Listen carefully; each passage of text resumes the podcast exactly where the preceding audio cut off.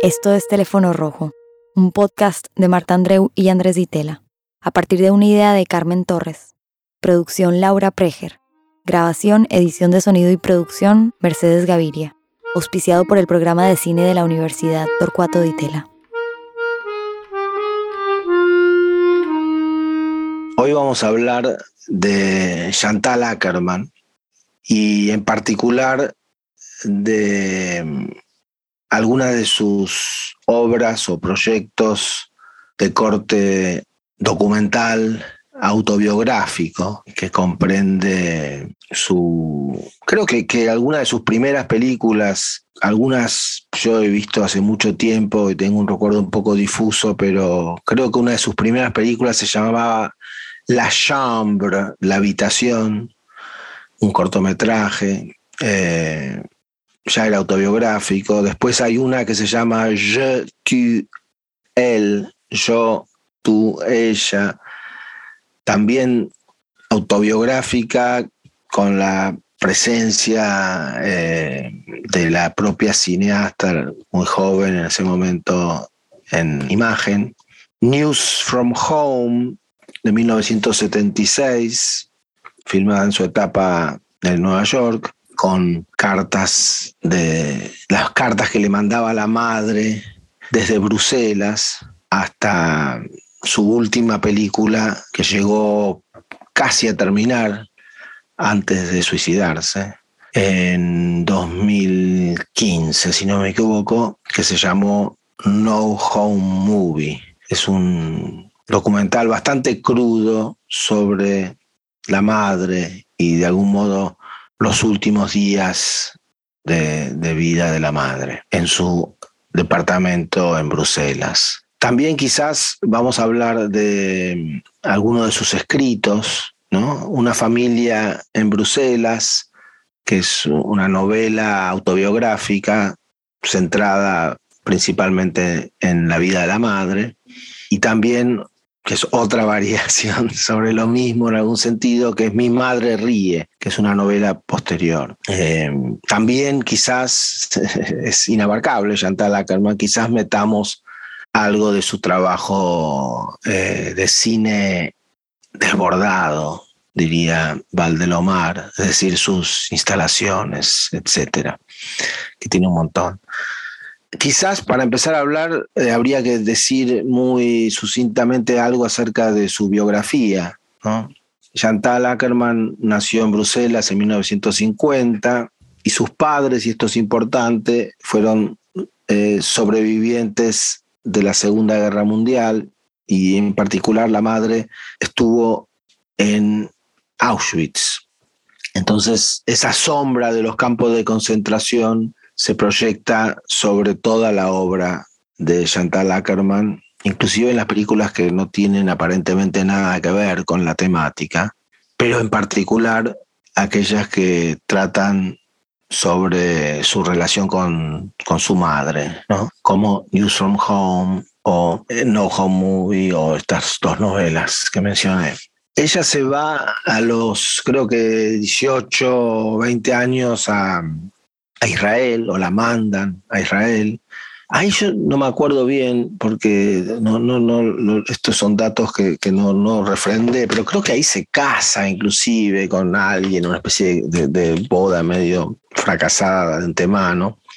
Y luego se escapa de ese matrimonio, eh, casi como si fuera un matrimonio arreglado sin que nadie lo haya arreglado, ¿no? Como esos matrimonios que se dan en la India de que tus padres te, eligen el, marido perfecto, del cual mi propia madre escapó. Entonces entiendo muy bien eh, cómo alguien puede escaparse de, una boda arreglada. Pero en este caso fue ella misma que había elegido al novio, pero después eh, decidió que no era para ella, tampoco esa orientación sexual era para ella. Y se escapa, entre comillas, a Nueva York, muy jovencita. Eh, en Nueva York vive un par de años, entre los 20 y 22, 23, filma dos o tres cortometrajes, pero principalmente conoce a Babette Mangold, que era una cineasta francesa, una fotógrafa, eh, cámara Women, Camera Person, que estaba muy vinculada al grupete de cineastas experimentales neoyorquinos, entre quienes el rey en ese momento era Michael Snow. Michael Snow es aquel cineasta que hizo esa película.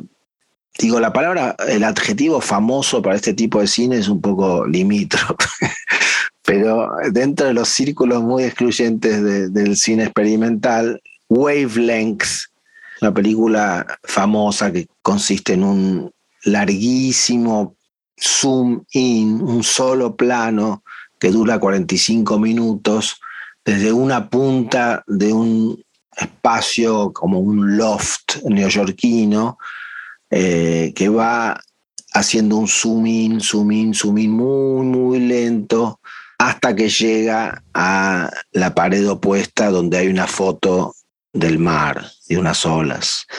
Entonces, ese contacto o sea, Babette Mangold es el único número de teléfono que le dan a Chantal cuando llega a Nueva York, la llama y, con suerte se hacen amigas. Y ella lo introduce en todo este universo de los cineastas experimentales neoyorquinos, que estaba Michael Snow, pero también estaba la mujer de Michael Snow, que era una cineasta también considerable, que se llama Joyce Wieland. Eh, Babette Mangold estaba trabajando en ese momento con otra cineasta muy importante de ese momento, cineasta y performer, Yvonne Reiner, que es conocida por una película también emblemática de aquellos años, estamos hablando de primeros años 70, Film About a Woman Who, y también eh, coreógrafa, entonces eh, Babette Mangold filmaba algunas de las coreografías, de las piezas de danza. Y otra persona interesante de ese círculo que fue quien, si no entendí mal, le prestó la cámara a Babette Mangold para que filme aquellas primeras películas de Ackerman, es Robert Rauschenberg. Robert Rauschenberg, si bien pertenecía a ese mundillo de, artistas de vanguardia, era un artista muy reconocido en ese momento. Eh, Rauschenberg para recordarlo, ya es muy famoso a sus llamadas combines, que fue uno de los primeros artistas que empezó a hacer como mezclar pintura con eh, objetos, eh, eh, esculturas hechas con cosas encontradas por la calle, bueno, en fin, tipo arte pop fue, era su, uno de los nombres emblemáticos que pasó del, expresionismo abstracto al arte pop. Esto no tiene nada que ver con Chantal Ackerman, o quizás sí.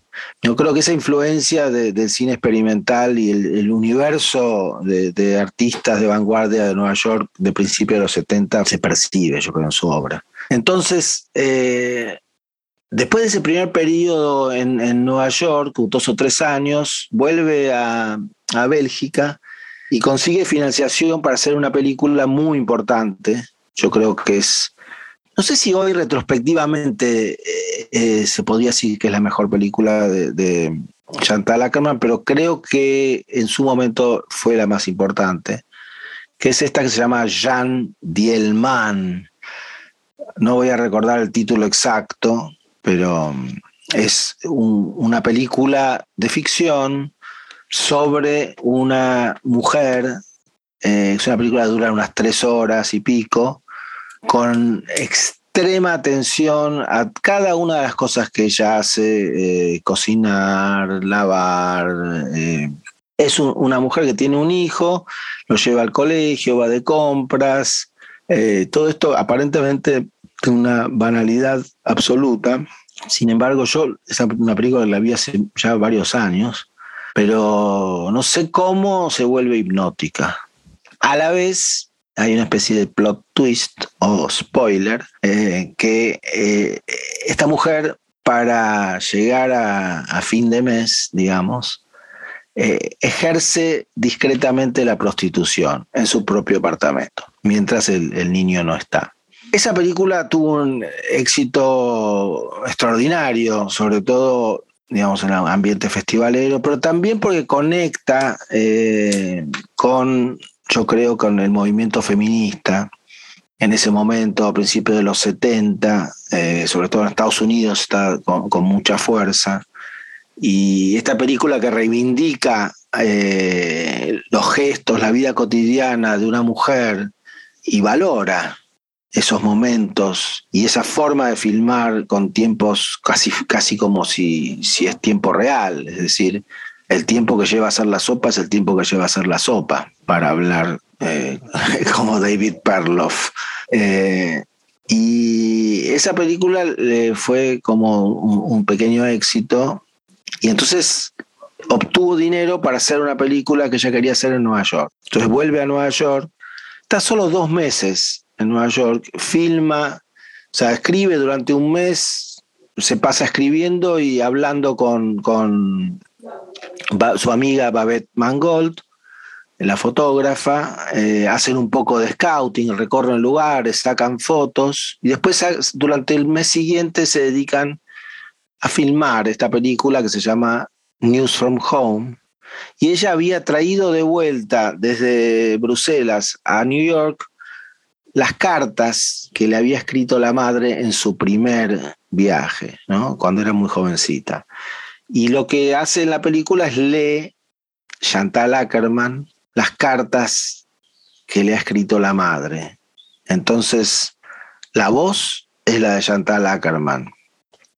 La mirada sobre ese Nueva York bastante arruinado de principios de los 70, mediados de los 70, es el ojo, digamos, de Chantal Ackerman sumado al de la fotógrafa Babette Mangold.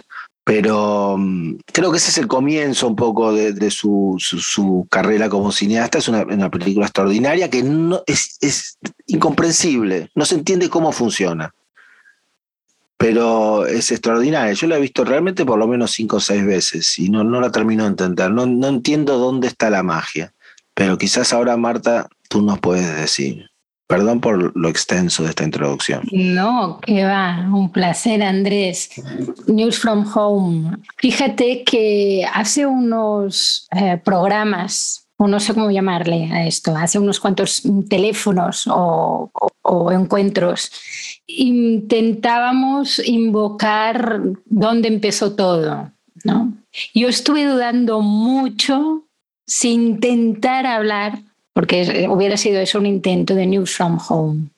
Porque eso para mí es la prehistoria, es decir, fue el inicio antes del inicio. Recuerdo estar estudiando cine o aquello que se le parece, ¿no? La comunicación audiovisual, aquello que nos hacen estudiar, eh, ¿no? Que se le acerca un poquitín al cine. Y estar en, bueno, un viernes, biblioteca, llevarme algo a casa de, para ver debería ser el año que 96, no antes, 94, 95.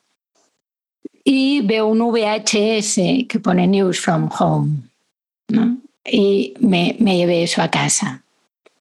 Y quedé alucinada, pero efectivamente absolutamente desarmada. No estaba preparada para eso. No, seguramente porque, porque eh, quizás habría que haberlo ubicado, haber visto a todos esos cineastas experimentales, conocer un poquito más, incluso de Warhol, eh, haber visto a Alain René, eh, haber conocido toda una serie de cosas que, no, que, que, en ese momento no, si bien podía saber que existieran, no, no me estaban ayudando a decantar lo que estaba viendo, ¿no? Al mismo tiempo, ahora mismo mm, recuerdo a, unos profesores, eh, bueno, una pareja que fueron muy importantes para mí, unos profesores de esos que te abren, ¿no? Y recuerdo haberles, ¿no? Que te abren camino, y recuerdo haberles preguntado eh, que si para entender la filosofía eh, ¿no? Sabía que leer a los clásicos directamente o las lecturas que otros, tipo Heidegger, hacía de los clásicos, ¿no? la que era antes el huevo la gallina y, obviamente era muy difícil responder a eso, ¿no? Entonces, no sé si precisamente Ackerman te permite entender a aquellos o aquellos son los que te permiten entender a Ackerman, pero efectivamente hubo algo eh, que me hechizó pero acabé devolviendo ese VHS a la biblioteca sin saber muy bien qué es lo que había visto y, olvidándolo. No es que sea, regresaba siempre como un fantasma, pero nunca lo pude em, abrazar lo suficiente como para que se convirtiera en una referencia reconocible. ¿no? Así como hay después otros cineastas que eh, quizás eh, bueno, pudieron, tuvieron o tuve yo esa facilidad de, de entrar, ¿no? El caso es que News from Home, efectivamente, con retrospectiva y después de, poder eh, tomar distancia y ver la obra de Ackerman, porque lamentablemente eh, ya llegó a su fin, es decir, eh, sus ecos y sus influencias van, van a sobrevivirla sin duda, pero no Home Movie, efectivamente, su última película y paralelamente o en la misma época hizo una instalación, ¿no? Now, que también fue digamos, fueron sus dos últimas piezas, ¿no? Pero hay algo en News from uh, Home que, eh, sin duda parece que va a instalar como los dos pilares que a mí me, mm, son los que quizá me encantaría que pudiéramos eh, discutir e intentar desentrañar, si bien seguramente con uno tendríamos eh, más que suficiente, ¿no? Pero uno tiene que ver con su forma de hablar, y hay que hablar, eh, entiendo su voz, no, no el hablar en sentido amplio, no, no su forma de crear, sino su, lo que hace con esa materialidad que es la voz, ¿no? qué dice y cómo lo dice. Y la otra es su forma de mirar, es decir, dónde y cómo coloca, coloca la cámara. Y, y me gustaría empezar por cómo habla. Para mí hoy una, un, una guía que me parece muy, muy interesante para revisar eh, la obra de Chantal Ackerman es precisamente su montadora, Claire Atherton. Bueno, su montadora a partir de 1986 trabajaron una película juntas que se llamaba Letters Home y a partir de ahí fue su montadora eh, ¿no? y casi alma gemela eh, durante 30 años. Y cuando Claire Atherton habla de Ackerman es realmente iluminador. ¿no? Y a propósito de la voz, ¿no? Lo que, lo que me gustaría comentar o, ¿no? o traer, o traer eh, tiene que ver con algo que Claire Atherton dice, ¿no? Eh, no era, no se trataba de exponerse, se trataba más bien de una confesión. Entonces, eh, lo, lo, desarrollará, lo desarrollará de formas muy distintas en momentos distintos, ¿no? cuando insiste que Ackerman odiaba el cine psicológico, ¿no? Es no se trataba de explicar nada, no se trataba de dar razones, porque cuando explicas, dice Atherton, paras el movimiento, la transformación, y ahí empiezas a mentir. Es curioso porque además, ¿no? Yo ese dato no lo sabía, eso que has contado de cómo ella agarró las cartas del primer viaje y se los llevó al segundo viaje, digamos. Eh, obviamente, Ackerman, eh, como todo cineasta, como toda cineasta, seguramente sabe que para decir la verdad muchas veces hay que mentir, ¿no? Pero em, hay algo interesante en esa idea de la confesión, en tanto que Ackerman en, esas películas o gestos autobiográficos o formas autobiográficas de las que has hablado, que también tendrán que ver con las instalaciones y también incluso con formas literarias, siempre hablará desde ella y sin duda alguna eh, se utilizará como materia, pero siempre desde un lugar tan fragmentario que nunca tendremos la sensación que eh, se nos invita a ver una evolución psicológica, una forma, la necesidad de, eh, de excarbar en por qué somos como somos, sino más bien ese acto de la confesión. ¿no? Y yo inevitablemente, cuando eh, ¿no? para, para, prepararnos la, para prepararme la charla, revisé esas notas de Atherton, la palabra confesión es inevitable no pensar en, ese libro eh, chiquito de María Zambrano, ¿no? en el que, un libro que primera edición es del 1943, pero la edición a la que podemos tener acceso, que es un, libro editado por Ciruela, eh, de estos chiquititos, ¿no? y que es La confesión como eh, género literario, es una edición em, que, que, parte de una revisión que la propia Zambrano hizo a su, a su libro 20 años después. ¿no? viene a ser lo que ella revisó en torno a la confesión en los años 60.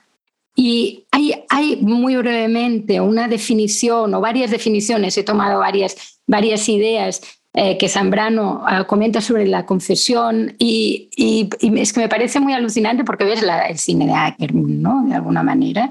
Ah, para empezar, podríamos decir, bueno, sí, vale, una confesión es revelarse a sí mismo, ¿no? Es mostrarse abiertamente, pero de tal manera en que la exigencia de verdad será sustituida por la exigencia de sinceridad.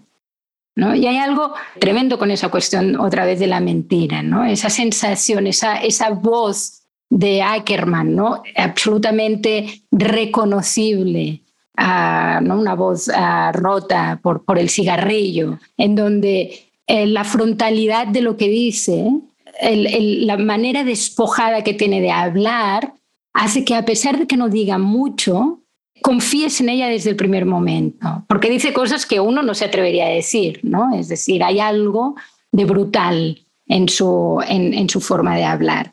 Y es brutal para mí en especial precisamente por otra de las características que, que Zambrano eh, escribe eh, en su digresión en torno a la confesión, ¿eh? porque es un libro, es un libro corto, pero digamos, muy claro en algunas cosas, pero en otras un poco complejo, diría, ¿no? Se, se lo alimenta con, con, informaciones históricas, etcétera, etcétera. Pero si vas rescatando ideas, una de ellas dice que la confesión parte de la confusión. Y añade otra cosa, y la inmediatez temporal.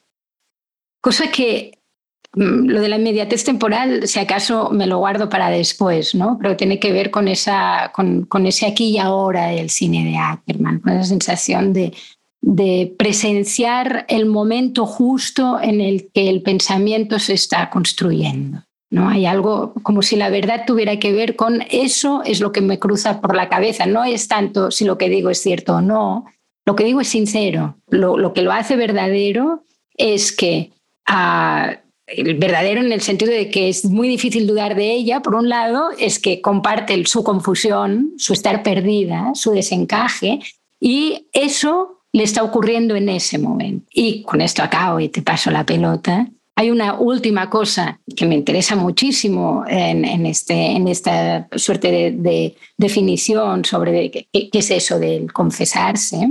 Hay muchísimas más, ¿eh? pero hay una que me interesa muchísimo que es la idea de que la confesión implica dos movimientos, un doble movimiento. Uno es la huida de sí mismo.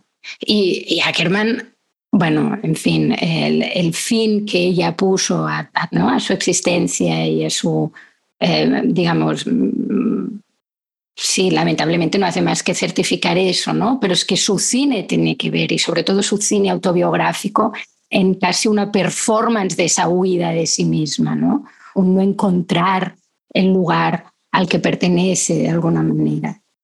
Decía un doble movimiento, uno es una huida de sí mismo y el otro es la búsqueda inacabable de algo que sostenga y aclare, la búsqueda de sentido.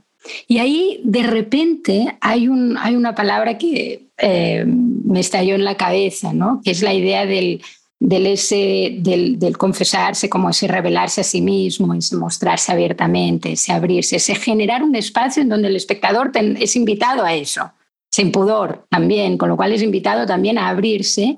Hay eso del descubrirse y cómo de repente, voy a decir una evidencia, ¿no? Esa palabra, el descubrir, de repente implica las dos cosas, ¿no? El descubrirme, o sea, el, sacar, al sacar una capa para encontrar algo nuevo. ¿no? Y me parece que esa fluctuación, tanto en News from Home, que tenemos a esa hija que lee las cartas que recibe, espectador, no, no paras de sufrir, porque bueno, tuve el súper placer de, de, volverla a ver hace dos días, ¿no? Y no paras de sufrir con esa madre que es medio pesada, digamos, pero eh, se desvive, ¿no? Y hay esa lectura que se va ¿no? reiterando y que va, mientras vamos viendo todos los espacios habitados por la hija en Nueva York, ¿no? certificando esa distancia, que no es solo una distancia física, sino también emocional. ¿no? Y, me, gustaría, antes de, antes de, pasarte la palabra, ¿no? Introducir ya esa otra película eh, que teníamos un poco en nuestra lista, que es eh, La Va, ¿no? Allá, del 2006, en donde ese, esa em, búsqueda de lugar o falta de pertenencia o desencaje, eh, esa idea de la confesión, confusión, ¿no? Ese, esa búsqueda de algo que sostenga y aclare, se ve muy claro en ese ¿no? movimiento eh, que ella hace, hace no porque lo veamos, sino porque lo relata ¿no? a, Tel Aviv, cosa que además no desvelará hasta el final, más allá de que todos son señales que lo indican, ¿no? pero es una película que sucede esencialmente, no solo, pero en un apartamento, ¿no? y viendo, viendo eh, lo que ella mira a través de la ventana y cómo a través de distintos dispositivos, eh, generalmente serán llamadas ¿no? Eh, telefónicas, ella nos va entregando retazos, fragmentos, ¿no? Esa es otra característica de la confesión, ¿eh? que manifiesta el carácter fragmentario de la vida, ¿no? Eh, es decir, no, hay un relato que le dé sentido a todo, sino que son por pedazos y ah, de alguna forma pegando esos pedazos, quizá algo entre medio de esos pedazos se revele. ¿no? Entonces hay algo ya ¿no? en la va que de alguna forma toma el, el, el, relevo eh, de News from Home y seguramente ¿no? lo lanzará a No Home Movie pero esa idea de la confesión, esa idea de la, de, la cineasta, que nunca veremos, pero será como tenerla al lado, ¿no? Eh, susurrándonos, hablándonos en confidencia, nos va contando y al mismo tiempo no nos va a explicar nada. Es decir, eh, em, es, una tensión que a mí me, me fascina porque de alguna manera hay un gesto de entrega, pero al mismo tiempo es muy poco generoso, es, severo, es decir, no dice más de la cuenta, no, no, no me acordaba, pero en la va, por ejemplo, dice el nombre de Sonia, que en ese momento uno no tiene por qué saber que su pareja nunca dará informaciones como para que la ubiquemos dentro de la dramaturgia, es Sonia. Lo tendrás que saber por otros medios y seguramente por casualidad, ¿no? Y quizás muchos años más tarde. Entonces hay algo de esa construcción eh, fragmentaria, confundida, ahí a la búsqueda de una respuesta que además da toda la sensación que ella sabe perfectamente que no va a encontrar, eh, que me parece fascinante, ¿no? Pues, finalmente parece que el gran objetivo sea realmente eh, compartir esa imposibilidad de, de poder encontrar la, la respuesta. Uf, Demasiadas ideas. Podemos empezar por la cuestión de la voz. Hay algo, sí, extraño en News from Home, que es la película de 1976. Eh, Ackerman, 26 años, está leyendo las cartas, eh, insisto, que le mandó la madre unos años antes, cuando ya tenía por ahí 21 cartas anodinas, como bien dijiste, pero las lee ella misma. Eh, ya eso hay un gesto ahí un poco, digamos, por un lado normal, bueno, tengo las cartas, estoy acá y las leo en voz alta, pero eh, asumir la voz de la madre tiene, una, una, curiosidad, ¿no? Es como que finalmente termina poniendo un poco en duda en cierto momento, porque se leen las cartas una detrás de otra, después hay unos silencios, y todo eso en el medio del, sonido ambiente de las calles de Nueva York. La película consiste casi exclusivamente en una serie de planos muy hermosos, todos hay que decirlo, de, la, ciudad, de la ciudad de Nueva York, particularmente la, zona, digamos, del sur de Manhattan. Y eh, hay un, plano eh, largo en un metro. Si no me equivoco, hay también un traveling desde un auto, traveling, no sé si es la palabra correcta. Y termina, eso sí, también con otro, entre comillas, traveling desde el ferry, que, que, es el que va hacia el sur, hacia, hacia Staten Island, para los que conocen Nueva York, entre nuestros oyentes, y eh, se va alejando una, madrugada o tarde de mucha neblina y la isla de Manhattan se va como desvaneciendo en la neblina en un plano muy largo, casi de 10 minutos creo. Y ese es el final de la película y ahí las cartas se terminaron, ¿no? Pero la, idea de asumir la voz de la madre y además la forma que está colocada en la mezcla de sonido, que es que la voz por momentos se pierde con el ruido del tráfico, ¿no? Eso es muy importante. Es, una cosa musical, donde entonces ya no importa tanto el contenido exacto de las cartas. Ahora acabo de, de escuchar su novela Una familia en Bruselas, porque no la había leído, y bueno, parece Chantal Ackerman grabó la novela, eh, al menos en una versión que conocemos en inglés. ¿No? que no era su, idioma y lo habla más o menos. Y hay algo, sí, de esa voz que, que, es absolutamente hipnótico porque no se sabe de dónde viene y a dónde va. Y de hecho, la novela empieza así. Acá lo copié. Y entonces todavía puedo ver un departamento grande, casi vacío en Bruselas, con una mujer sola dentro, a menudo en bata una mujer que acaba de perder a su marido. Es curioso, pero no la veo a esta mujer afuera, aunque a veces sale, camina por la calle, espera el tranvía.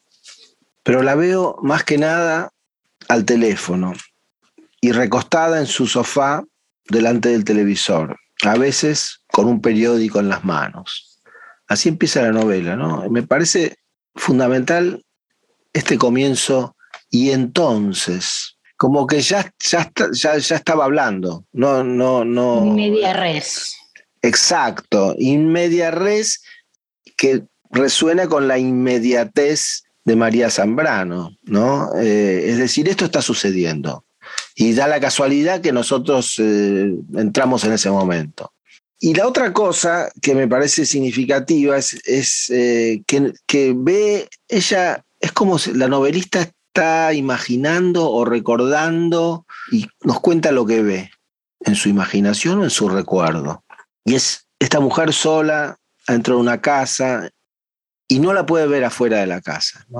Y ahí creo que también da una clave que vuelve con toda la fuerza en No Home Movie, ¿no? la última película que está filmada íntegramente en este mismo departamento de Bruselas, donde vive la madre, sola o acompañada por alguna mujer latina que la ayuda, eh, que le cocina. Y bueno, en los momentos que nosotros presenciamos en la película, por la misma Chantal Ackerman, la hija ya más grande, que también eso es, algo particular, ¿no? la relación de una mujer, digamos, grande, adulta, con una madre vieja. ¿no? Eso también es, me parece interesante, donde, donde quedan rastros de, de, la nena y la mamá más joven. ¿no? Es, eh, es raro, es como que la madre siempre está preocupada por ella, ¿no? Y, por el hecho de que Chantal no le cuenta eh, nada de su vida realmente. Hablan un montón, pero Chantal no le cuenta de su vida. Y eso hace eco con muchos años antes en News from Home. En las cartas se queja de lo mismo. Eh, primero, todo el tiempo la queja de no me escribes, hace dos semanas que no sé nada de ti. Eh, estamos hablando de épocas en que no había casi otra forma de comunicarse que la carta, si bien el teléfono era una cosa muy importante, y acá ella la está imaginando siempre, al, casi siempre al teléfono, que fue durante años la forma de comunicación casi diaria aparentemente entre Chantal Ackerman y la madre. Pero bueno, la madre se queja siempre de que no, no, no, le, no le habla y, después cuando le habla no le cuenta nada. Eso me parece bastante interesante y, que hay, hay, tiene mucho que ver, estoy pensando ahora con esto que acabas de decir, ¿no? De que Ackerman se nos confiesa, ¿cuánto nos cuenta? Y después esta cuestión del, del, espacio, ¿no? La construcción del espacio. Recién introdujiste la película La Va, allá, que filmó en, Tel Aviv eh, al principio de, la década del 2000, ¿no? Ella dice al principio que, creo que lo dice en la película misma, ¿no? Que, le habían encargado una película sobre Israel, pero que ella le parecía un encargo medio pesado y que no podía hacerse cargo de eso. Y sin embargo, después viaja a Israel para dar un seminario en la Universidad de Tel Aviv. Entonces dice, bueno, y llevé la cámara, por si acaso. Pero me parecía muy difícil hacer una película. Hasta que encontré un plano. No nos dice cuál es el plano que encuentra, pero podemos deducirlo, ¿no? ¿Qué deduces tú? ¿Qué encontró?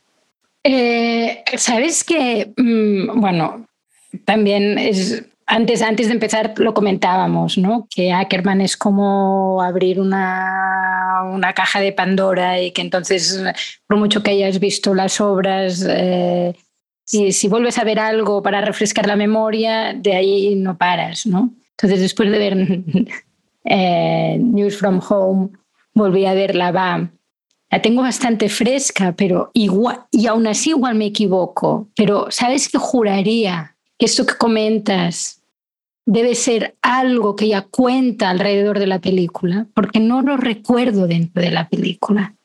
Porque la sensación de la película sigue siendo la que estamos contando, ¿no? Que es el, el retener, si en un momento habla de una universidad, habla un... Pero, pero hay un estar, ¿no? Lo que sientes es la presencia física, el, el, la imagen como lugar, ¿no? que para mí mm. es, algo extremadamente mm, poderoso y que, que, formaría parte de ese, de ese contraplano, no, no quizá contrapunto, pero ese otro pilar que, construye las películas, ¿no? que es esa voz que se deja llevar, hablabas ahora del, ¿no? de ese libro, de esa maravilla de la familia en Bruselas, que además es, es literalmente, ¿no? es el sueño de Joyce, ese libro porque es realmente un pensamiento, ¿no? un monólogo interior, un, tren de pensamiento en donde casi ni respira, ¿no? una cosa le lleva a la otra, casi no hay ni puntuación. Hay una cosa muy interesante en donde no hay nombres y el yo y el ella, el yo de la hija, que es la que relata, o sea, que es la que cuenta la historia de la madre, pero personificándola, a veces se convierte el de la hija, es decir, pasa de ser la madre, el yo pasa de ser el de la madre, el de la hija, sistemáticamente y por magia. O sea, hay algo, o sea, tiene la capacidad de hacer que no, uno no se pierda, que entienda, básicamente gracias a usar al padre, ¿no? O, sea, o habla de, eh, si, si, habla del padre o del esposo, ya sabes que quien está hablando es la madre o la hija, o si quien recuerda, ¿no? Invoca a las hijas, entonces te das cuenta que es la madre. Pero hay esa fusión ¿no? Esa, esa vida, ese yo, tú, ella, eh, de ese otro título, ¿no? Pero hay esa voz que, en, ese, ¿no? Eh, que en ese libro, sin duda alguna, resuena con las voces de, de sus películas autobiográficas, pero al mismo tiempo me da la sensación que tiene la cualidad que en las películas autobiográficas tienen las imágenes, me explico. De repente, cuando la voz tiene que convivir con la imagen en lugar de ser la encargada de generar una imagen mental, de repente se hace, no se achica, se condensa. Son pequeñas pistas aquí y allá que tienen que lidiar con la imagen, ¿no? Una imagen con una duración muy, muy característica y de la que podemos hablar. Pero eh, fíjate, bueno, tú me preguntabas cuál es la imagen, ¿no? ¿Cuál es la imagen que debe haber encontrado? Eh, hay dos cosas que ella dice en la va que me llamaron la atención. ¿no? Una eh, tiene que ver con el mirar por la ventana. No, voy a empezar por la otra, y además porque es el orden justo. La primera que dice es que todo es cuestión de tiempo y de espacio, de arraigarse en el espacio. ¿No? De nuevo esa, esa cosa de la, esa búsqueda de la identidad y en la va es muy clara, ¿no? Se pregunta constantemente cómo hubiera sido su vida si hubiera, ¿no? Si en lugar de haber ido a Bruselas, ¿no? hubieran emigrado a, Israel. Pero para mí eso implica, eso, junto a esa otra frase que ella dirá, que es mirar por la ventana, empieza, como decía, empieza a preguntarse cuál hubiera sido su infancia si hubieran ido a Tel Aviv, ¿no? Si hubieran ido a Tel Aviv hubiera tenido una infancia que hubiera podido salir a la calle y correr con los niños y jugar, mientras que una infancia en Bruselas le obligó a mirar por la ventana. Y que ese mirar por la ventana lo que hizo es que se replegara sobre sí misma. Entonces, para mí una película como La Va, eh, en el fondo te está diciendo que la imagen que encuentra es la que, la que no se puede hacer, ¿no? la que no puede hacer, la que nunca hizo. O sea, hay algo que tiene que ver con ese ritual que se repite, esa ventana, esos vecinos, ese exterior violento, indirectamente violento. Sabremos que hay violencia, sabremos que hay miedo, sabremos que hay ataques palestinos, eh, y ella no se atreverá a salir, pero no tampoco por eso, sino por eh, hay algo que tiene que ver con el negarse, ¿no? Con el, con el, em, con el em, instalarse en la falta de alguna manera. Sí que saldremos en la película. En, estas tres películas para mí hay algo muy interesante, es que siempre hay como un contrapunto. ¿no? Si bien eh, hablabas de News from Home y está ese sonido que es tremendo, porque no es un sonido ambiente, el sonido de repente se come a, la, a Ackerman leyendo la carta, ¿no? se la come literalmente. Y, de alguna forma viene a molestar ese, ese pacto estable entre una voz que lee cartas y los espacios de Nueva York. ¿no? Em, en, en La hay, hay algo eh, que tiene que ver con, hay unas salidas momentáneas al mar que son muy, muy fugaces y después hay un momento expresionista al máximo hacia el final en donde de repente libera la cámara de ese trípode y empieza a jugar, ¿no? Ahora ya no como Snow, sino a lo Brackage. Empieza a jugar, a jugar con la expresividad de las imágenes, ¿no? Entonces hay algo como contenido que, que a mi entender eh, surge en la forma en que tiene de encontrar ¿no? el diálogo entre esa, esa voz que confiesa y por lo tanto inevitablemente recuerda, ¿no? No se puede confesar, o sea, confesar tiene que ver con em, inevitablemente con recordar, ¿no? Volviendo a Zambrano dirá, la confesión es un relato de nuestro ayer, ¿no? Eh, por lo tanto, mm, va a ir trayendo pedazos de pasado, pero en cambio su mirada se arraiga al presente.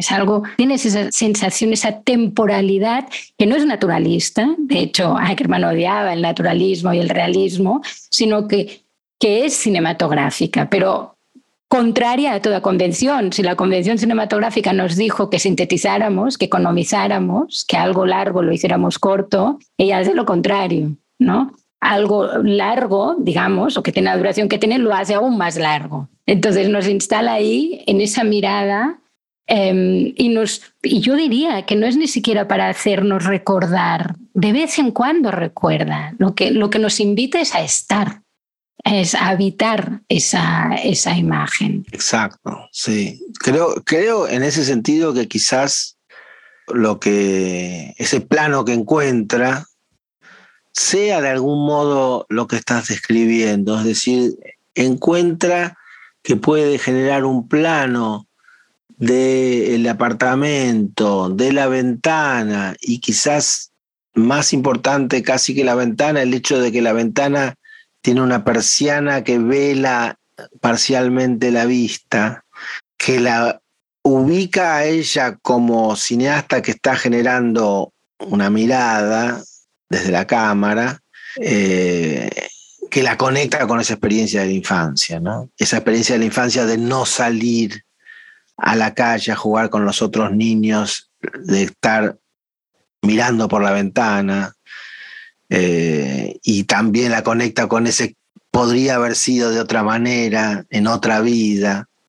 Y creo que, que ahí lo que hace Ackerman en esa película, al encontrar ese plano, que es ese lugar para ponernos a nosotros, espectadores, ¿no? Que estamos ahí muy próximos a ella, casi como si nos estuviera susurrando en el oído, y la voz de ella es una voz así muy en voz baja, eh, muy íntima, como hablando para sí misma, como una especie de monólogo un poco desquiciado, pero a la vez nos está hablando, ¿no? Y, creo que en general en todas, no todas las películas de Ackerman, ¿no? Porque también hay otras películas de ficción que son muy diferentes. Pero en estas películas, eh, esa sensación de hacernos ocupar un espacio, ¿no? Es algo, creo que está, es muy importante. Uno, uno de los primeros planos de No Home Movie, su, última película, que está filmada, no sé, con una cámara de muy baja calidad, digamos, casi como si hoy dijéramos con un celular. Hay un plano bastante feucho, de hecho, del living, que se ve como un sofá y una mesita y, la ventana toda quemada, estallada, la luz, que dura un buen rato y no pasa nada. ¿no? Un buen rato son dos o tres minutos. Es insólito, digamos, pero a la vez nos está diciendo, bueno, es, así. Eh, eh, eh, primero, como decía Dante, el ayate ogni esperanza. el espectador nos dice, abandonen toda esperanza, esto no va a ser una película normal, entre comillas. Y eso es la paradoja a veces al hablar de, Ackerman y, de estas películas, ¿no? Con esos tiempos eh, largos, tiempos muertos, que parece que estamos hablando de algo insoportable, aburrido, eh, como inexplicable. Y sin embargo, genera un espacio, genera una sensación, genera una experiencia, ¿no? Creo que hay algo del tiempo, de, un manejo inasible del tiempo cinematográfico que tiene Ackerman para mí, que es que ella dice en algún momento, no entiendo por qué eh, los cineastas quieren hacer que uno no se dé cuenta que el tiempo pasa, ¿no? Como si dijéramos, el ideal de una película es que empieza y ya ha terminado antes que te des cuenta.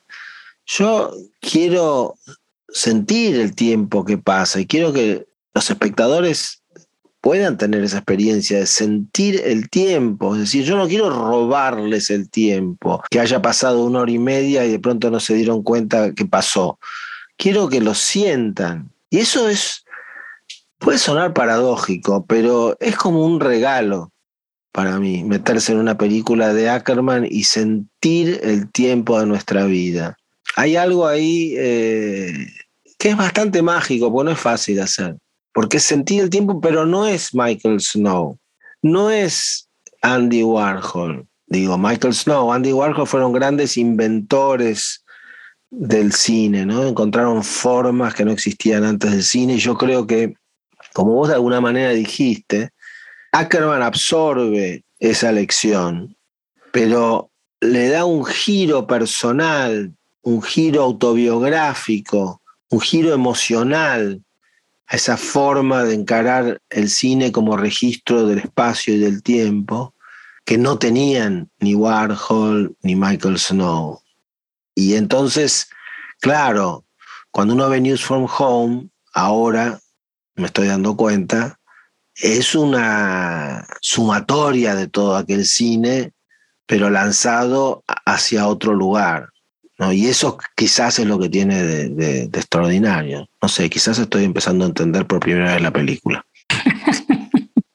es que, a ver, yo, yo igual diré algo, sí es aburrido. Y está muy bien que lo sea. O sea, en el o sea, para, para mí es que uno de los, esa cosa de a los niños, no que no se aburra, pero hay algo que tiene que ver con el estar presente con el, con el eh, de alguna forma, y a mí eso es lo que me interesa también muchísimo de ella. Bueno, de entrada, efectivamente, como dices, eh, el cine no parece ser un objetivo, es la consecuencia de algo que ella genuinamente está buscando, ¿no?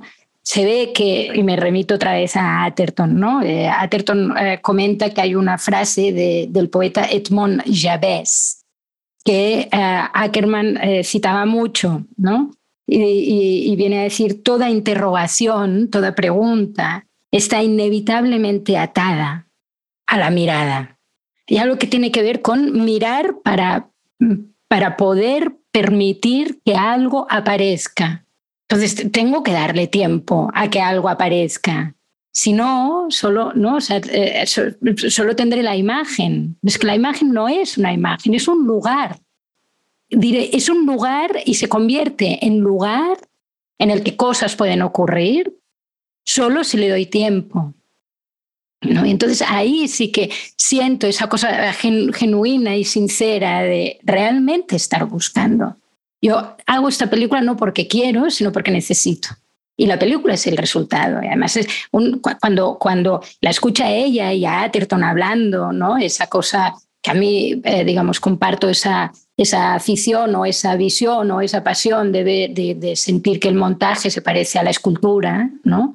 esa cosa de Michelangelo, ¿no? de la figura ya está dentro, de, empezar con un montón de horas y ver cómo eh, vas mirando y, van, y, vas extrayendo ¿no? hasta llegar al corazón, al corazón de esa experiencia. Y de alguna manera esa experiencia obviamente pasa por, por haber atravesado una situación en un tiempo, a lo largo de un tiempo. Y esto es lo que se comparte. Y es aburrido. Bueno, es aburrido en tanto que mm, de repente ya no nos están alimentando con cosas que ocurran. Se ponen al mismo nivel que a nosotros o nosotros, o nos ponen a nosotras, espectadoras, al mismo nivel que ella. Y te vas a tener que trabajar. Este espacio, o sea, el cine como lugar de encuentro verdadero, este espacio que yo pongo frente a ti es un espacio que tú también vas a habitar, con cosas que traes tú, que yo nunca sabré. Están las que yo traigo y están las que tú traes. Y ahí hay un tiempo que, que empiezas a llenar y después y vaciar y hacer dialogar con lo que de alguna manera ella te está contando. Lo genera una distancia y ahí cuando decías no es nada evidente, es que hay algo muy, muy intuitivo y muy, ¿no? cuando, cuando cuentan, digamos, hay una anécdota que a mí me encanta y que cuenta Clara Atherton, ¿no? que dice, eh, la duración no la imponíamos, venía del propio plano. Lo que pasa es que la sentíamos de igual manera. Claro, ahí también tiene que ver con, con la suerte, ¿no? Ackerman aparentemente eh, trabajaba mucho con el azar, no, no, no, no, preconcebía nada, es decir, se, se, preparaba para vivir la experiencia, la vivía y, un poco iba descubriendo ¿no? la, la película. Entonces, hay algo que es también el azar implica bueno, vale, el azar, ¿no? Como Lee, hacía tiempo que no salía como Lee. Como Lee decía, eh, ¿no? A veces pienso que el mejor cineasta documental es el que tiene suerte, ¿no? Entonces, bueno, Ackerman en ese sentido tiene a alguien al lado que respira o vibra de la misma manera. Atherton es alguien que viene del taoísmo, ¿eh? es, una, es conocedora de la cultura y la, eh, la lengua y la filología y filosofía china y, hay algo de ambas que las hace respirar ¿no? igual. Y hay esa anécdota, y, con esto, con esto eh, te, paso la palabra. ¿eh? Hay una anécdota que me encanta que eh, Atherton le dice ¿no? a Ackerman eh, que, un, que, un, plano que están viendo lo siente demasiado corto y Ackerman le dice que ella en cambio lo siente demasiado largo. ¿no? Y Atherton como que se preocupa y Ackerman en cambio salta de alegría diciendo, genial, estamos de acuerdo, ¿no? Y dice, no estamos de acuerdo, yo, yo he dicho corto y tú largo, ¿no?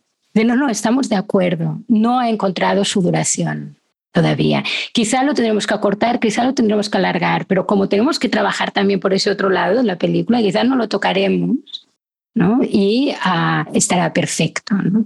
Entonces hay algo de esta, efectivamente, del, del trabajar ¿no? Eh, digamos, las imágenes en su temporalidad, que para mí incluyen, ¿no? y ahí te lo dejo, pero incluyen una palabra que será esencial, que es la distancia. Hace algo con esos planos, con esas imágenes, que no están ya más al servicio de contar una historia, sino que ah, de proponer una experiencia que atravesada por la historia que ella cuenta de su propio, eh, ¿no?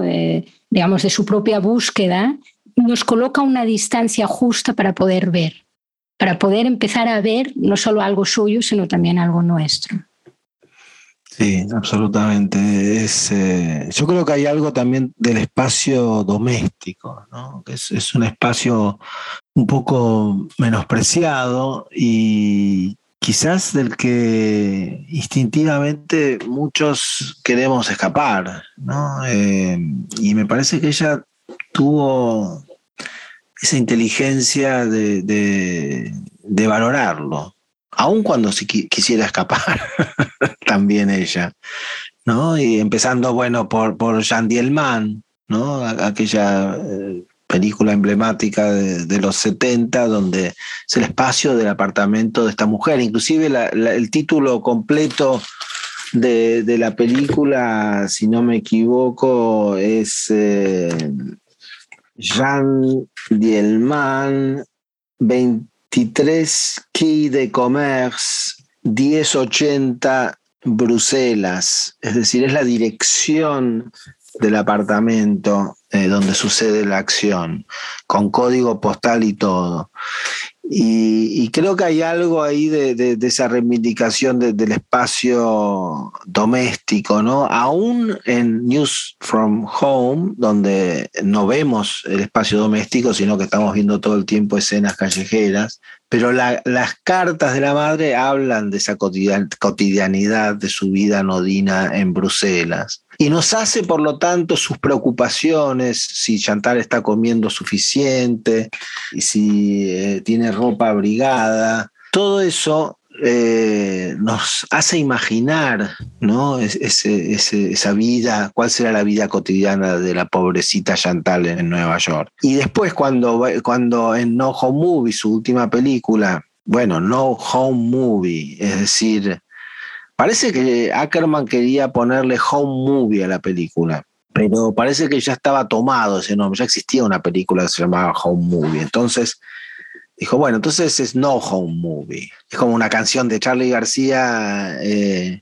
creo que se llama eh, Esta Esto no se va a llamar mi amor, porque que le puso Mi Amor y obviamente la canción Mi Amor ya existía. Entonces eh, le, puso Esto no, no se va a llamar Mi Amor. Y No Home Movie es algo así, pero a la vez creo que ahí con ese título da con una, especie de, verdad eh, que es, es un home movie sobre la desaparición del hogar, ¿no? Eh, porque la película está editada tras la muerte de la madre.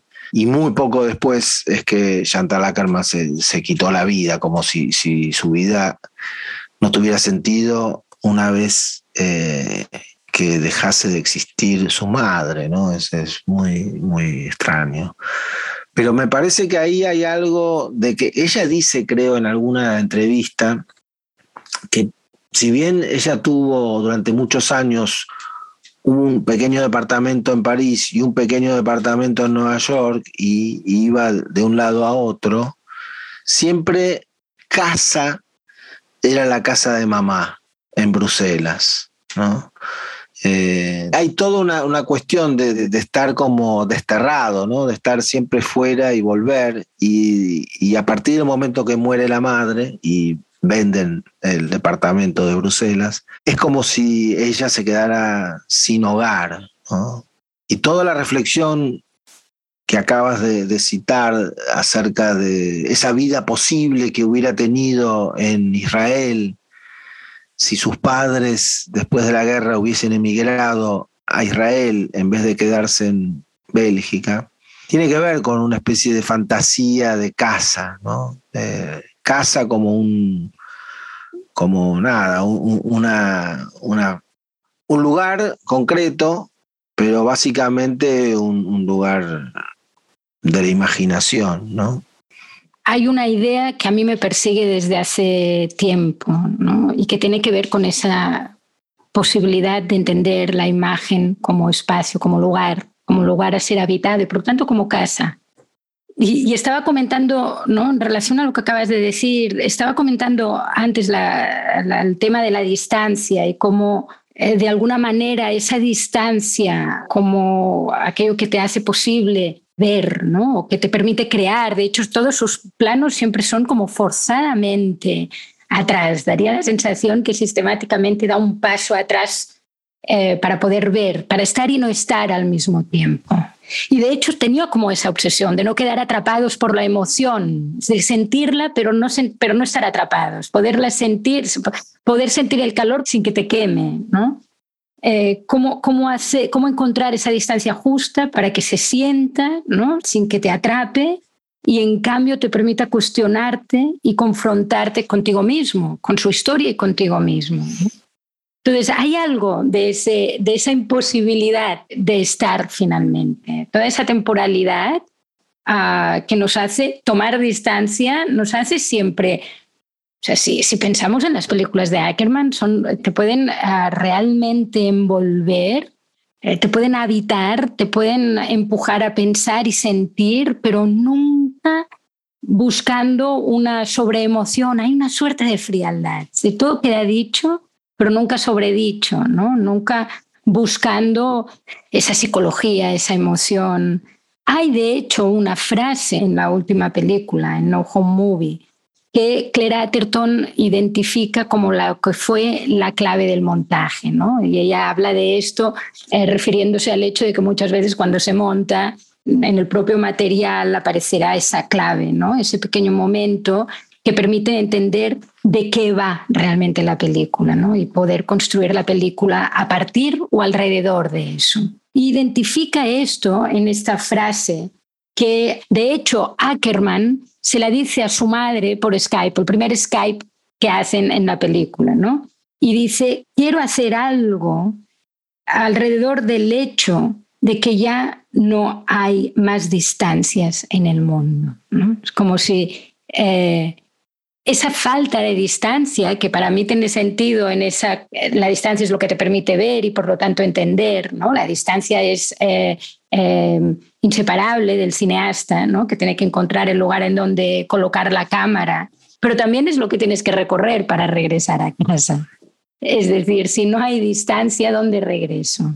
Si el aquí y el allá son lo mismo, ¿dónde regreso? Con lo cual, eh, también opera desde el lugar más, más biográfico, si quieres, ese yo de la cineasta que también es hija, que también ha heredado todo un pasado traumático, ¿no? que intenta encontrar o dilucidar quién es, a dónde pertenece, ¿no? culturalmente, geográficamente, incluso a nivel de género. ¿no? El trabajo de Ackerman en relación a su propio cuerpo es inmenso. ¿no? Pero también tiene que ver con el cine, es decir, esa, el sentir la dificultad creciente de encontrar la imagen, de encontrar eh, esa imagen que te pueda pertenecer o esa imagen a la que puedas pertenecer. Ese lugar da la sensación que alguien, es que es muy difícil no pensar en, su vida, ¿no? o en este caso en su muerte.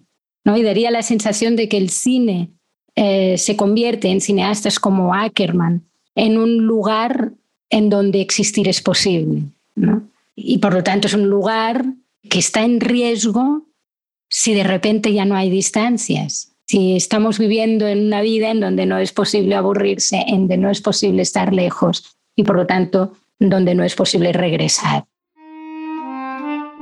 Esto es Teléfono Rojo, un podcast de Marta Andreu y Andrés Ditela, a partir de una idea de Carmen Torres. Producción Laura Preger. Grabación, edición de sonido y producción Mercedes Gaviria auspiciado por el programa de cine de la Universidad Torcuato de Itela.